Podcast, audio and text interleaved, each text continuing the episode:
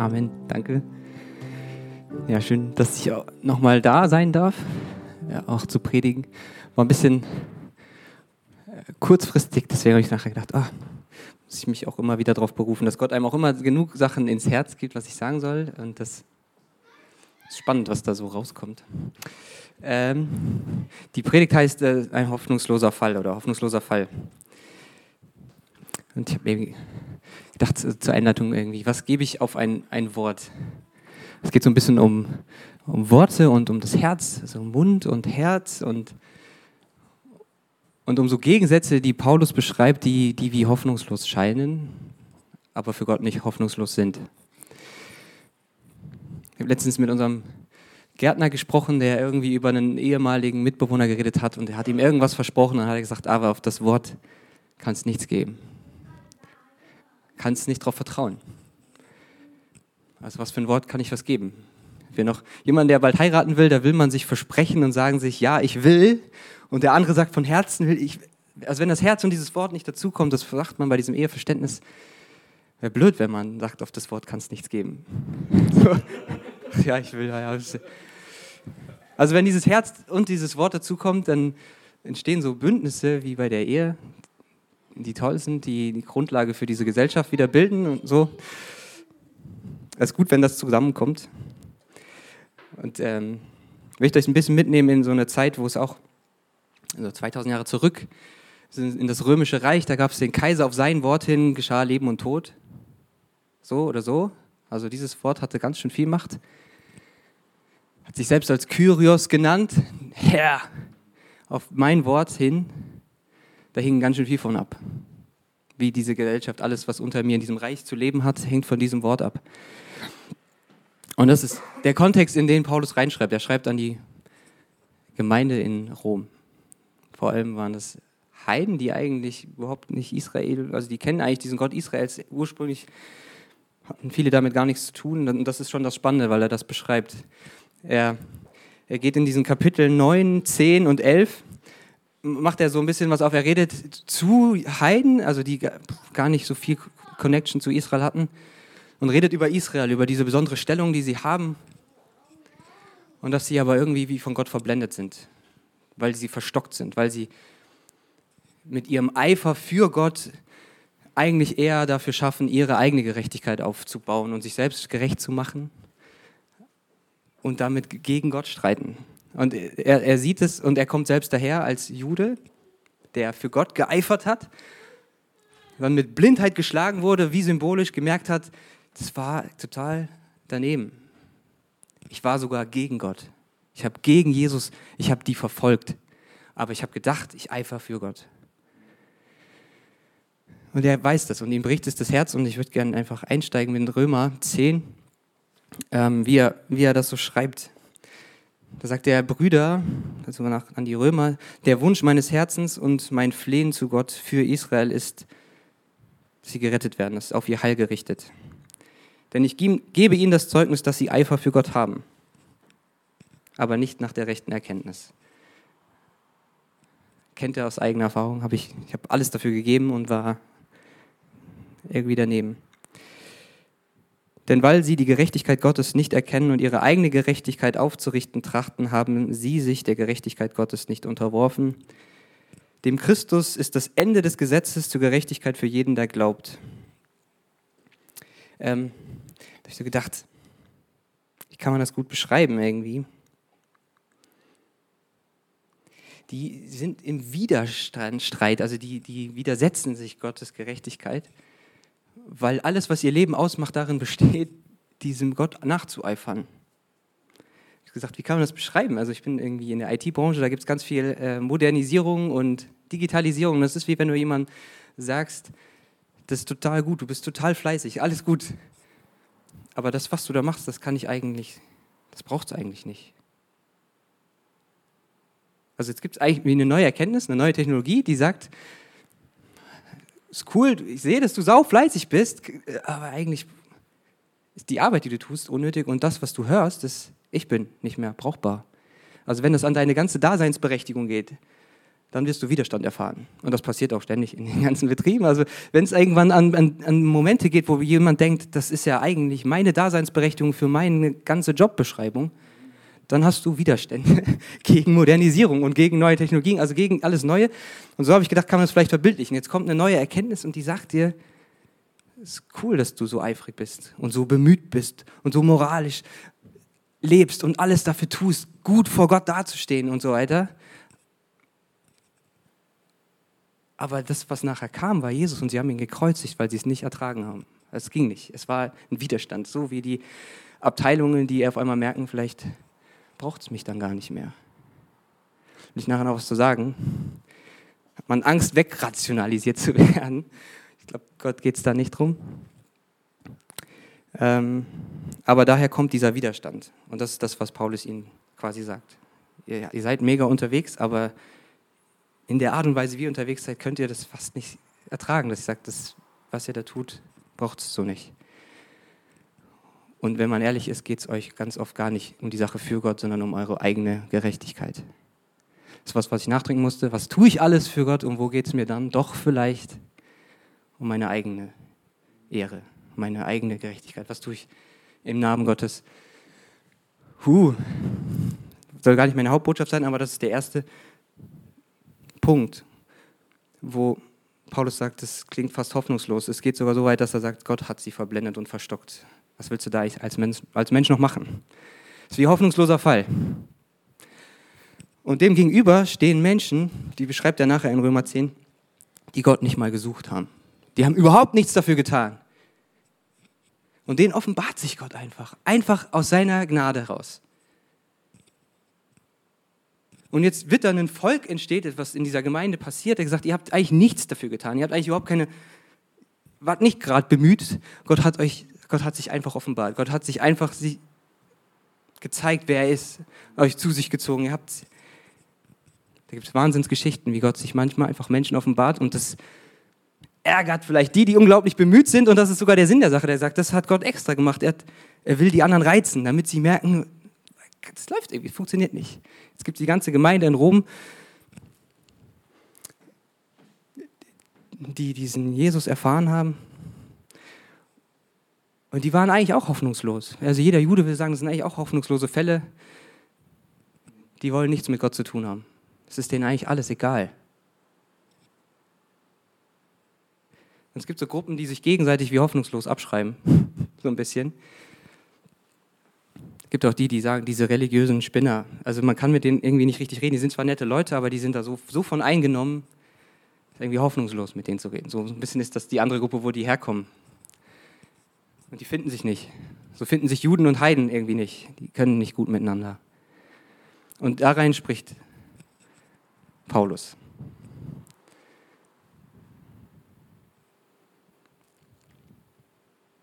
Dem Christus ist das Ende des Gesetzes. Das Ende kann auch heißen, ist das Ziel. Darin erfüllt sich alles. Darin ist alles erledigt. das ist das Ende. Und dann ist eigentlich ziemlich witzig, er redet dann über Mose. Mose beschreibt nämlich die Gerechtigkeit, die aus dem Gesetz kommt, so, der Mensch, der diese Dinge tut, wird durch sie leben. Und dann gibt es die Stelle, die ich ganz spannend finde, 6 und 7. Ähm, aber die Gerechtigkeit aus dem Glauben redet so. Sprich nicht in deinem Herzen, wer wird in den Himmel hinaufsteigen, um Christus herunterzuholen, oder wer wird in den Abgrund hinuntersteigen, nämlich um Christus von den Toten auf, heraufzuholen, sondern sie sagt, das Wort ist dir nahe, in deinem Mund und in deinem Herzen. Witzig, dass, er, dass das eine Stelle ist, die schon in 5. Mose steht. Wusste ich nicht. Aber wer eine Studienbibel hat, kann man immer einfach lesen. Ah, Querverweis. kann man mal lesen. Ähm, ist total spannend, weil es genau so dasteht. Nur ganz ein bisschen anders. Ähm, das steht in 5. Mose 30. Das ist das Ende von 5. Mose, wo da wird so Fluch und Segen dargelegt und dann sagt der Welt, den Segen, den habt ihr, wenn ihr diese Dinge tut. Und dann steht da, sondern das Wort ist dir sehr nahe bei dir, hat er ihn jetzt auch vorgelegt, das ist Gottes Wille. Also es ist nicht jenseits des Meeres oder sonst wo, steht genauso da, ihr müsst nicht über das Meer hinaus. Um uns zu holen, sondern wir verkünden es euch, sondern das Wort ist dir sehr nahe bei dir in deinem Mund und in deinem Herzen, dass ihr es tun könnt. Wort steht da aber auch Gebot. Also es sind diese Gebote, die ich dir vorlege. Steht es in anderen Übersetzungen, dieses Gebot ist dir eigentlich ganz nah, das ist in deinem Herzen, damit du es tun kannst. Und der zitiert das eigentlich genau und ändert so ein bisschen dieses Gebot gegen das Wort aus. Oder er sagt, dieses Wort erfüllt sich in Christus. Darin wird das alles erfüllt. Das Gebot ist vollendet, ist erfüllt. Und das ist irgendwie sau, sau spannend. Daran versucht er. Hm. Ja, vielleicht gehe ich erstmal weiter. Das ist. Darin besteht das Evangelium. Und das sagt er jetzt als nächstes. Äh, dieses Wort des Glaubens, das wir verkündigen, ist, wenn wir mit dem Mund Jesus als Herrn bekennen, als Kyrios bekennen, hui, und im Herzen glauben, dass er von den Toten auferstanden ist, so wirst du gerettet. Dann wird es gerade nochmal umgedreht, denn wer mit dem Herzen glaubt und mit dem Mund bekennt, wird gerettet werden. Denn jeder, der, den, der an ihn glaubt, wird nicht zu Schanden werden. Und es ist so ein, was bekennen und was glauben wir da? Dass Jesus Kyrios ist. In so einem Umfeld bedeutet das schon richtig was. Also so ein Römer zu sagen, nicht Cäsar ist Kyrios, sondern Jesus ist Herr und dass Jesus von den Toten auferstanden ist. Darin steckt schon das ganze Evangelium. Wo, warum ist er überhaupt auf die Erde gekommen? Dass er für meine Schuld gestorben ist. Dann ist er in dieses Totenreich herabgestiegen, hat die Schlüssel des Todes heraufgeholt und ist in den Himmel hinaufgestiegen. Das heißt, du musst nicht in den Himmel hinauffahren oder in die Abgründe der Tiefe gehen. Jesus war schon da. Das ist nämlich kein Mensch möglich.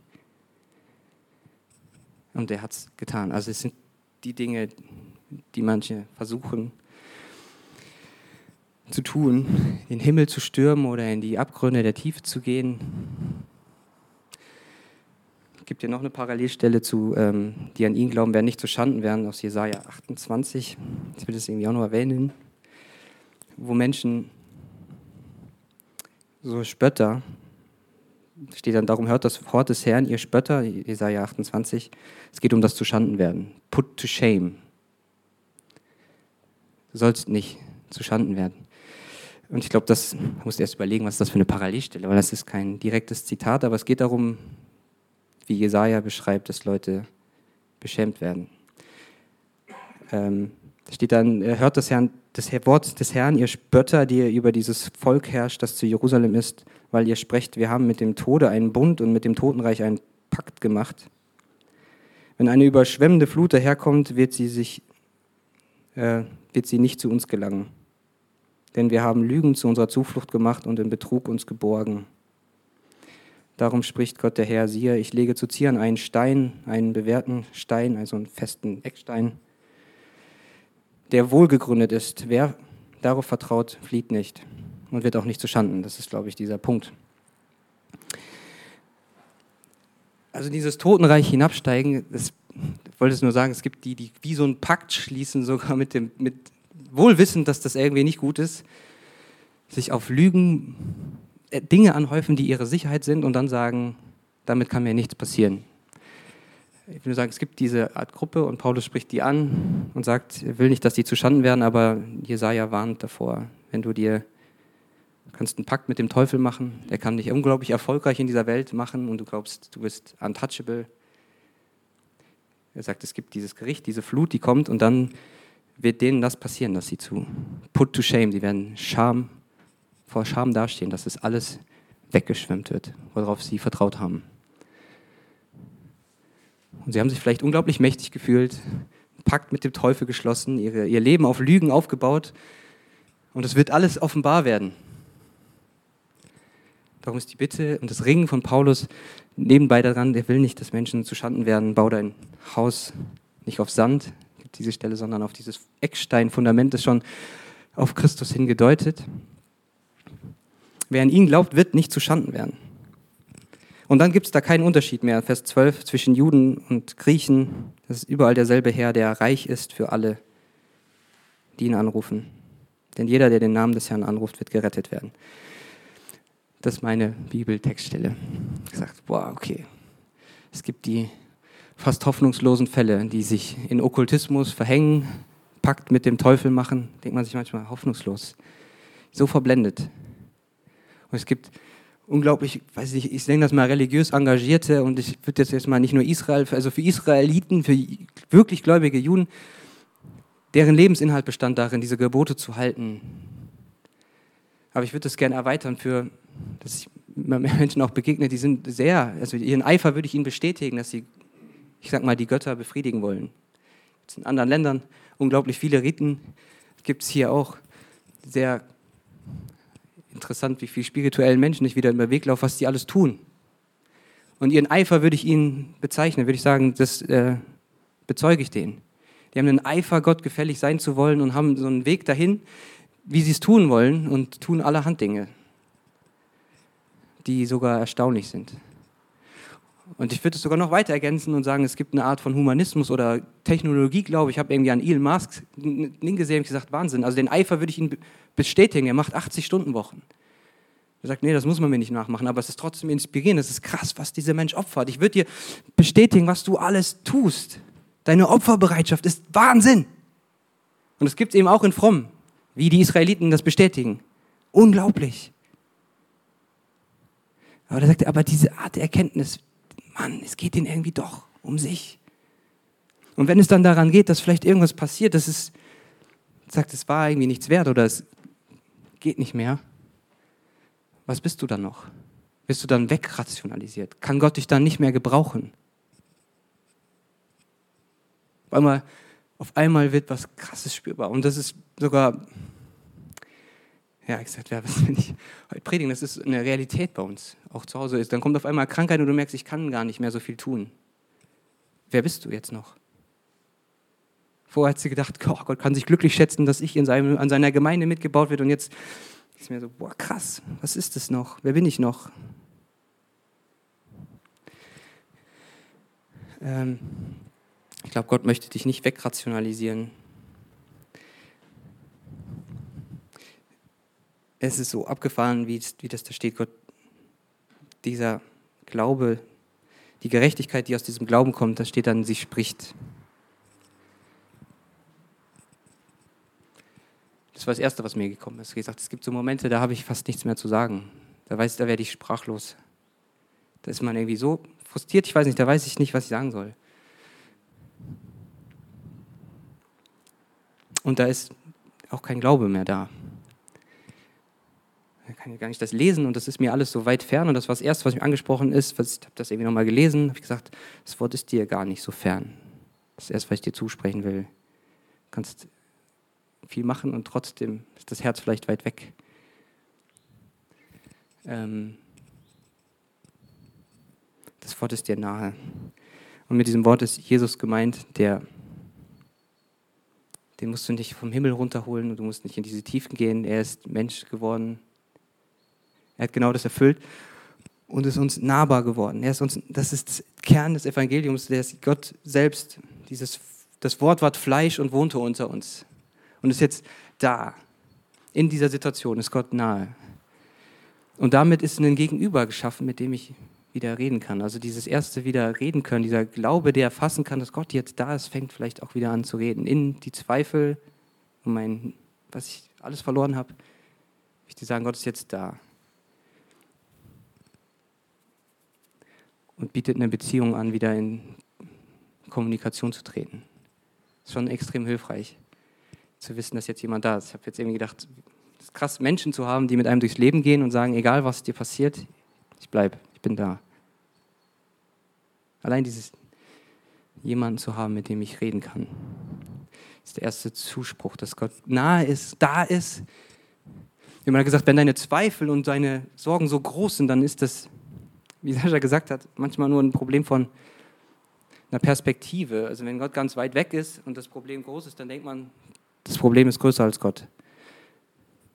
Dann kann man sogar so, ein Beispiel gehabt, so ein perspektivisches Bild, wo irgendwas Kleines vorne war und das Auto hinten war und denkt sich, das wird niemals in das Auto passen. Aber eigentlich, wenn ich wieder näher zum Auto gehe, kann ich es in den Kofferraum schmeißen. Passt locker rein. Das ist eine Perspektive und eine Distanz, die da so viel ausmacht. Und der lädt zu einer Nähe ein. dass das Wort Gottes und Jesus selbst mir wieder nahe kommen darf. Einmal ändert es was. Da kann ich das tausendmal lesen und dann lese ich das und denke mir, Gott ist nahe, Gott ist nahe. Und darum geht es nachher. Dass das ganze Gesetz nur dafür da war, um eine Beziehung mit Gott zu ermöglichen. Und jetzt sagt er, das habe ich, das habe ich erledigt, ich bin da, die Beziehung ist da. Ähm ich habe gedacht, ähm ich brauche auch keine Ehefrau, die die ganze Zeit in der, in der Küche wuselt und immer etwas tut. Es geht ja um die Essenz von Beziehungen, dass, jetzt, dass, dass wir miteinander reden können. Und so sind manche immer beschäftigt, etwas zu tun, aber können nicht sein und Nähe zulassen. Dafür ist die Einladung da. Du musst, guter Israelit, du musst dich nicht buckeln und eifrig sein, du darfst jetzt einfach da sein. Und das ist so unglaublich, ich finde es fast liebevoll, als ich mich dann damit beschäftigt habe und mir das nahe kommen habe lassen, dachte ich mir, krass, jetzt redet die Gerechtigkeit aus Glauben, die wie so, ein, wie so eine Mutter, die sagt, hey, sprich nicht so. Sag nicht, du musst jetzt dich noch mehr anstrengen, dass du irgendwie den Himmel stürmst. Sprich nicht so. Mach dich jetzt nicht noch weiter rund oder ähm, gib dich nicht so auf. Also was da alles drinstecken kann, dass du in die Höhe, also sprich nicht, du musst da in die Tiefen herab und in die Höhe, all deine Bemühungen, all dein Eifer, das brauchst du jetzt nicht. Das spricht dir so zu. Ich mir so, wow, wie, wie liebevoll, wie tröstend der Glaube manchmal wieder zu jemandem spricht, wie Gott dazu spricht und sagt, das brauchst du jetzt nicht. Ich bin dir jetzt ganz nah. Das sagt dieser Glaube. Das, der Glaube das sagt, es reicht. Jesus hat alles getan. Beziehung ist möglich und ich bin jetzt hier.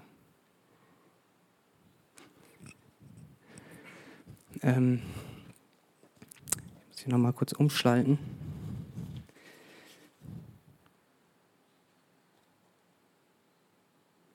Das würde ich auch gerne noch sagen. Danach kommt dieses, denn wer mit dem Mund bekennt, dass Jesus Herr ist und von Herzen glaubt, dass er von den Toten auferstanden ist, der wird gerettet werden. Und dann dreht Paulus genau das, also bekennen und also Mund und Herz, dreht es um und sagt dann, wer mit dem Herzen glaubt und mit dem Mund bekennt,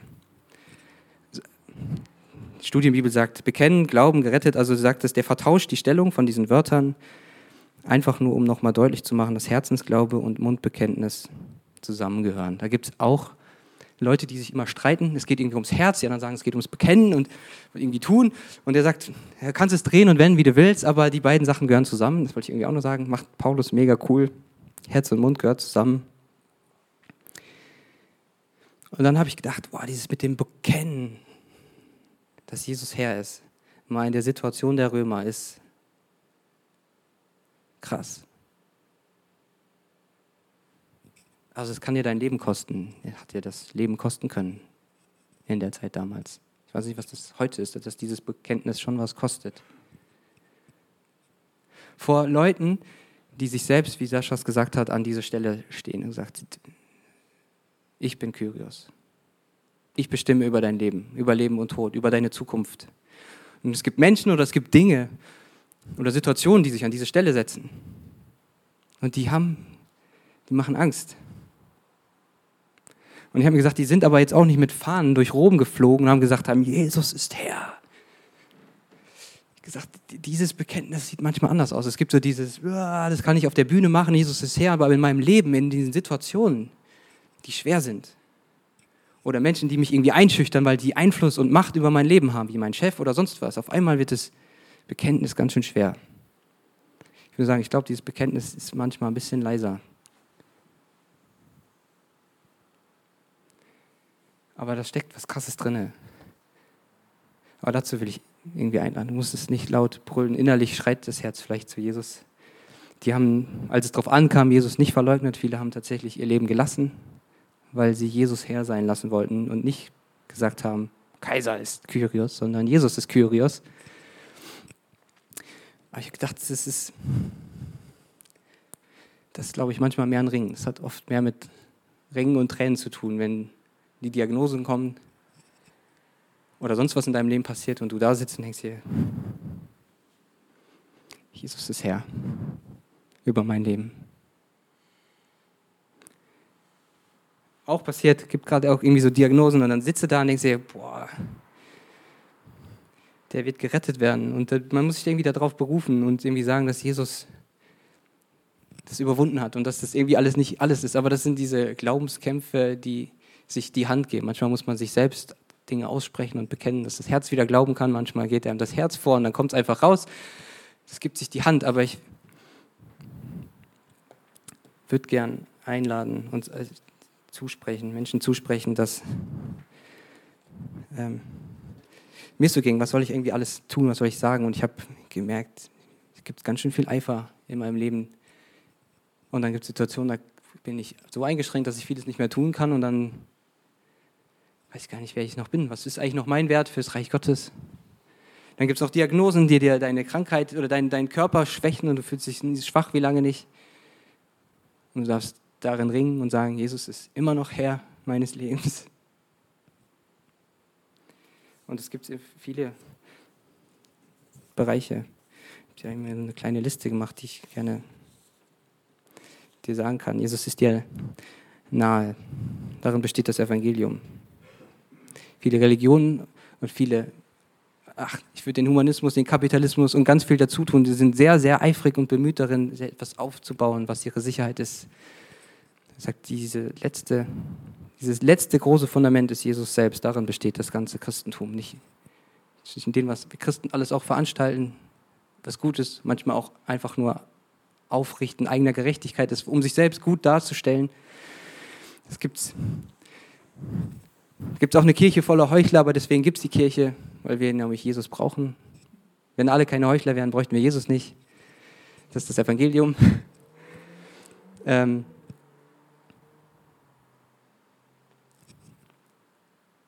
Und es gibt dieses liebevolle Zusprechen von sich selbst, wenn man sich abschreibt als hoffnungslosen Fall.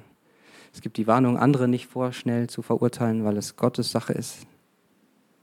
Paulus hat selbst erfahren, ich bin, also die Israeliten sind wohl doch nicht ganz so hoffnungslos, sonst wäre er nicht zum Glauben gekommen. Und die anderen, da darf er zusehen, wie Gott einfach so Leute berührt, heilt. Andere, die haben Gott nicht gesucht. Er hat es ihnen nur verkündet, er hat ihnen Jesus gebracht und sie nehmen Jesus an.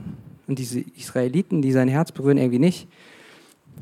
Und er will einfach nur sagen, ey, urteilt nicht zu vorschnell und schreibt andere Menschen ab. Weil sie irgendwie verblendet sind, ganz komisch unterwegs sind. Und macht das mit dir selbst auch nicht. So hoffnungslos bist du nicht für Gott. Bei ihm sind alle Dinge möglich und er ist dir jetzt nah sprich nicht so zu dir. Dass du jetzt noch, was weiß ich, was veranstalten musst. In den Himmel stürmen musst oder in die Tiefen. Und er kommt, Jesus kommt selbst in diese Tiefen und er wollte irgendwie nur sagen, Jesus ist nahe bei allen Verlusten, bei allen Zukunftsängsten, bei in deinen Süchten, in deinen Überforderungen, in deinen Beziehungsproblemen, in deinem Zerbruch, in deiner Einsamkeit, in deiner Ablehnung, in deinen Zweifeln, in Schuld. Ihr habt die Zeugnisse letzt, vor zwei Wochen gehört von Mike, wie Gott ihm diese Schuld genommen hat, einfach weil Gott jetzt da war. Allein das, er jetzt da ist und eine Beziehung anbietet, ist krass. Und dann steht da, wer mit dem Mund bekennt, dass Jesus Herr ist, der wird gerettet. Jetzt hat es noch so ein, oh, so ein regendes Ding. Ich will dich in dieses Ringen einladen, dass du jetzt in deine Situation, über deine hoffnungslosen Fälle deines Lebens und auch Menschen, die du vielleicht schon aufgegeben hast, proklamierst. Das muss nicht ein lautes Schreien sein, aber sagst, Kyrios ist Jesus. Das ist kein hoffnungsloser Fall für ihn. Du bist kein hoffnungsloser Fall für ihn. Deine Situation ist kein hoffnungsloser Fall für ihn. Ähm das war eigentlich mein Gebet gewesen. Und es, Herr Jesus, ich möchte danken für dein, dein Wort und dass es irgendwie lebendig wird, dass es auf einmal so nahe kommt, dass es mein Leben toucht. Dass das nicht reine Theologie ist, darauf stehen wir, dass du Mensch geworden bist, dass du den Himmel und die Höllen Tiefen schon durchschritten hast. Ich muss dort nicht hin. Aber lebendig wird es, wenn ich es mit dem Glauben annehmen und ergreifen kann, dass du jetzt da bist. Das macht den Unterschied.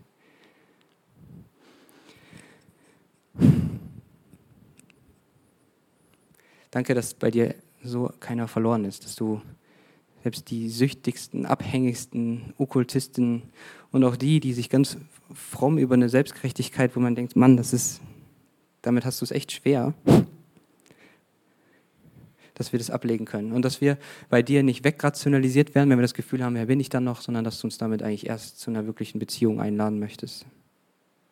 Wenn wir das mal aufhören. Manchmal nimmst du uns Dinge, damit wir dort wieder landen. Aber ich möchte dir einfach zusprechen und sagen, du bist, du musst, du musst jetzt nicht, was weiß ich, was veranstalten. Du bist, du wirst auch nicht wegrationalisiert. Du darfst da sein und Jesus ist da.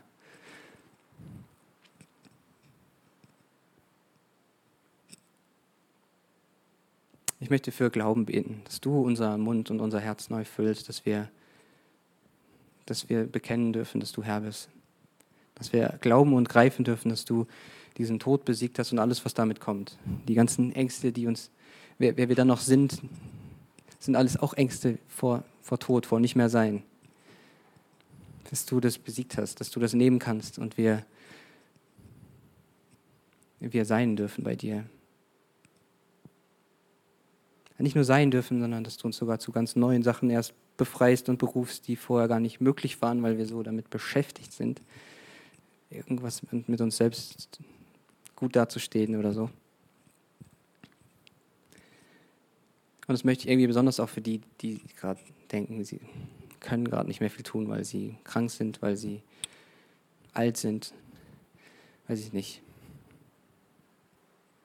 Ich möchte einfach für sie beten, dass, dass sie erfahren dürfen, dass du da bist, dass sie es ergreifen dürfen, dass du retten kannst. Du bist nicht ohnmächtig. Und was Rettung ist, ist irgendwie ein großes Wort. So, so, das sieht so unterschiedlich aus. Aber es geht über dieses Leben hinaus und es spricht in jede Situation irgendwie anders und damit erfahren Menschen das auch unterschiedlich als Rettung. Aber du versprichst, dass der Mensch, der dich anruft, sein Vertrauen auf dich setzt, gerettet wird. Und die Zeugnisse sind vielfach, wie das, wie das aussieht. Du sprichst neue Hoffnung in Hoffnungslosigkeit da ist irgendwie wieder Luft zum Atmen. Und es hat so unterschiedliche Ausmaße. Ich freue mich auf das, was, was vielleicht passiert, was jetzt vielleicht passiert, was du Menschen zusprichst. Mit einem einfachen Ich bin da.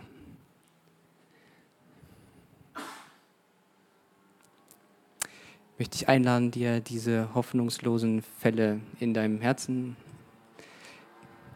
ihm hinzuhalten.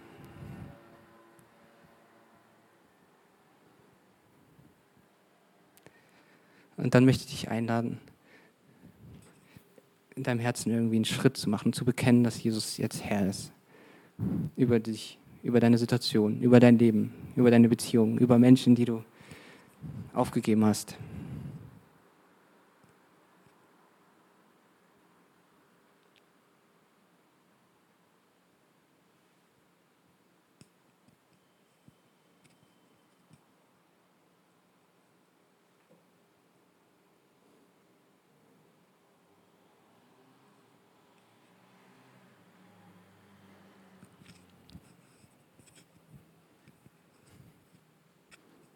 Amen.